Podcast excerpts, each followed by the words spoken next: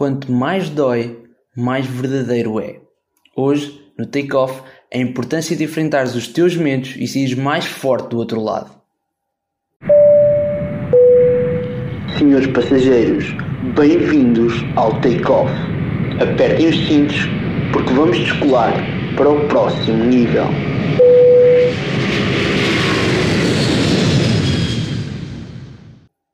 Quanto mais dói, mais verdadeiro é. Hoje é sobre isso que eu vos quero falar. Então, eu vou começar por vos contar uma história, porque muitas das vezes nós achamos por alguma razão não devemos enfrentar os nossos medos, ok? Isto pode parecer ridículo, pode parecer antinatura, mas a verdade é que a maior parte das vezes nós temos receio de enfrentar os nossos medos, ok? Vamos tentar perceber porquê. Eu quando estudei no secundário, para aqueles de vós que não sabem, eu estudei música e eu era o melhor aluno da minha escola. Ok? Eu tocava guitarra e a minha média era 17, 18 a guitarra. Eu era muito bom, ou achava que era. Quando terminei uh, o secundário, tive que ir fazer provas para a faculdade. Eu lembro-me que fui fazer uma candidatura à GEMEL, que é a Escola de Música de Lisboa.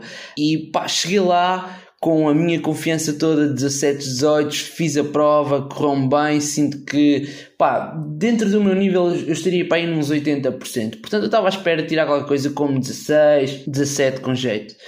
Entretanto, saem os resultados e eu tenho 11.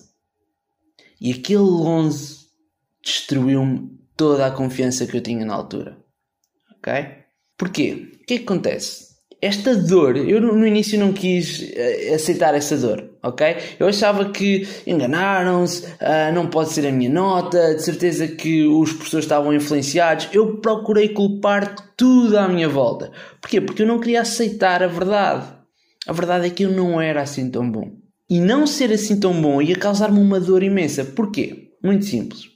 Da mesma forma como eu tive este problema, nós temos todos mais ou menos esta questão, que é nós criamos uma imagem na nossa cabeça de nós próprios. Ok? Cada um de vocês que está a ouvir tem uma imagem de vocês. Há, há, coisas que tu acreditas em que és muito bom, há coisas que acreditas que não és assim tão bom, e essa imagem, essa autoimagem é aquilo que dita o teu potencial. Ora, o que é que acontece? Quando nós acreditamos que temos um determinado nível e de repente somos confrontados com uma situação que põe em causa esse mesmo nível, isso causa-nos dor.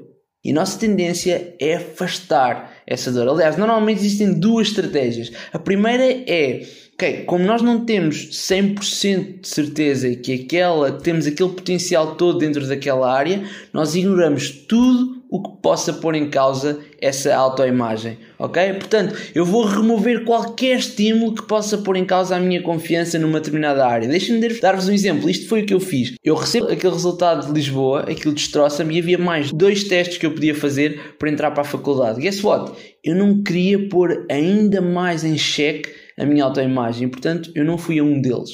Ok? Ainda hoje é uma coisa que pá, está aqui, está resolvida, mas é uma coisa que eu tenho alguma pena não ter feito, mas deixei que o medo me vencesse, ok? Deixei que o medo me vencesse e não fui à segunda prova. Porquê? Porque eu estava tão destroçado, aquilo era tão antinatura para mim, o facto de eu não tirar um 18, eu não ser assim tão bom, que eu não quis fazer isso. E durante esse tempo aquilo que eu aproveitei foi para recalibrar, ok? Fez-me bem, reduziu o meu, o meu ego, ok? E ajudou-me a fazer a terceira prova e a entrar. Mas a questão aqui é, a estratégia que nós muitas vezes utilizamos é ignoramos tudo o que possa pôr em causa a nossa autoimagem, ok? Portanto, se eu sei que ali eu posso, eu posso ser de alguma forma posto em xeque ou eu posso não desempenhar tão bem, eu não vou ali, eu não vou fazer aquele trabalho, não vou falar com aquela pessoa, eu não vou tentar fazer aquele projeto, porque eu posso não ser assim tão bom e não quero. Essa é a primeira estratégia. A segunda estratégia é atacamos tudo aquilo que está à nossa volta, ok? Tudo aquilo que põe em causa o nosso nível, nós atacamos. Foi o que eu fiz um bocadinho quando fiz a prova de Lisboa, né? A culpa era dos professores,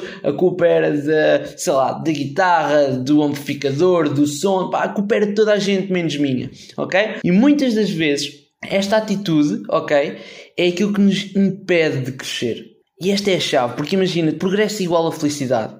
Ok? Quando tu sentes que estás a progredir, tu de alguma forma sentes que estás a evoluir. Então, se estás a evoluir, para evoluir, tu precisas perceber, ok, o meu nível é 2, eu vou subir para o 3. E o problema é que admitir que nós estamos no nível 2, admitir que há margem de melhoria, muitas das vezes causa-nos a tal dor, ok? Então qual é que é a melhor estratégia? A melhor estratégia é aceitares e enfrentares a verdade. Aceitares e enfrentares a verdade. E a verdade é, ok, eu não sou assim tão bom a correr, ou eu não sou assim tão bom em ciências, ou eu não sou assim tão bom a um, cozinhar, ou eu não sou assim tão bom a programar, o que quer que seja. Enfrenta essa verdade, porque esse é o primeiro passo. O primeiro passo é tu enfrentares a verdade e perceberes, este é o meu estado atual. Ok? Essa é a primeira fase. E a segunda fase é pôr na tua cabeça que existem dois tipos de mentalidade: a mentalidade fixa e a mentalidade de crescimento. Na mentalidade fixa, aquilo que acontece na tua cabeça é eu sou mau nisto, portanto eu nunca vou conseguir melhorar. Ok? É fixa. É, é como se tu, sei lá, tivesses destinado para o resto da vida a ter sempre o mesmo nível numa determinada coisa. Ok? Não é muito saudável, mas infelizmente muitas pessoas têm. A alternativa é teres um mindset de crescimento. O que é, é um mindset de crescimento? É quando tu consegues perceber que, ok, eu posso não ser muito bom nesta determinada atividade, ou nesta área, ou neste hábito específico. Ok, mas isso não quer dizer que eu não possa melhorar. Tu podes sempre melhorar, ok? E a questão aqui é, quando tu te libertas deste preconceito de que já tens de ser bom, tu dás espaço em ti para começar a crescer. Quando tu começas a crescer, de repente, a coisa em que tu não eras assim tão bom, tu começas a ser um bocadinho melhor, e um bocadinho melhor, e um bocadinho melhor. E no final de um determinado período de tempo, tu deste a volta à situação, tu saíste mais forte dessa situação, ok? Portanto, lembra-te, a partir do momento em que tu sentes que de alguma forma és confrontado com uma verdade, quanto mais doer, mais verdadeiro é. Esta é a primeira fase, é aceitares isso. Segunda fase, em vez de ignorares tudo o que possa pôr em causa esse valor, ou em vez de uh, atacares tudo aquilo que põe em causa, não. Aceita e enfrenta. Ou seja, lembra-te que podes sempre de alguma forma melhorar e começa a traçar um plano para o fazer. Ok? Muito importante. Que não fiques só na ideia de, ok, um, eu já sei que posso melhorar, ok, se podes melhorar, começa a fazer as coisas que tens de fazer no sentido de melhorares, ok? Não sejas um mindset fixo, seja um mindset de crescimento. Porque eu sei que quando tu enfrentas as tuas dores, mesmo que sejam verdadeiras, mesmo que custem, quando tu enfrentas esses momentos, tu sais sempre mais forte do outro lado, sais uma pessoa mais completa, mais feliz, mais satisfeita e com mais sucesso, ok? Por isso, por hoje é isto, fica bem. Uh, e já sabes, não tenhas medo de enfrentar a verdade, porque a verdade é aquilo que te liberta e te permite atingir o teu potencial máximo. Fica bem. Hey, antes de descolares para o teu dia, segue-me no Instagram e no TikTok em João L. Mateus e deixa as tuas dúvidas e comentários, bem como um rating na tua plataforma de podcast, ok? Vou adorar saber o que achas sobre o trabalho que andamos a fazer aqui no Takeoff. Vemo-nos no próximo episódio para descolarmos juntos para o próximo nível.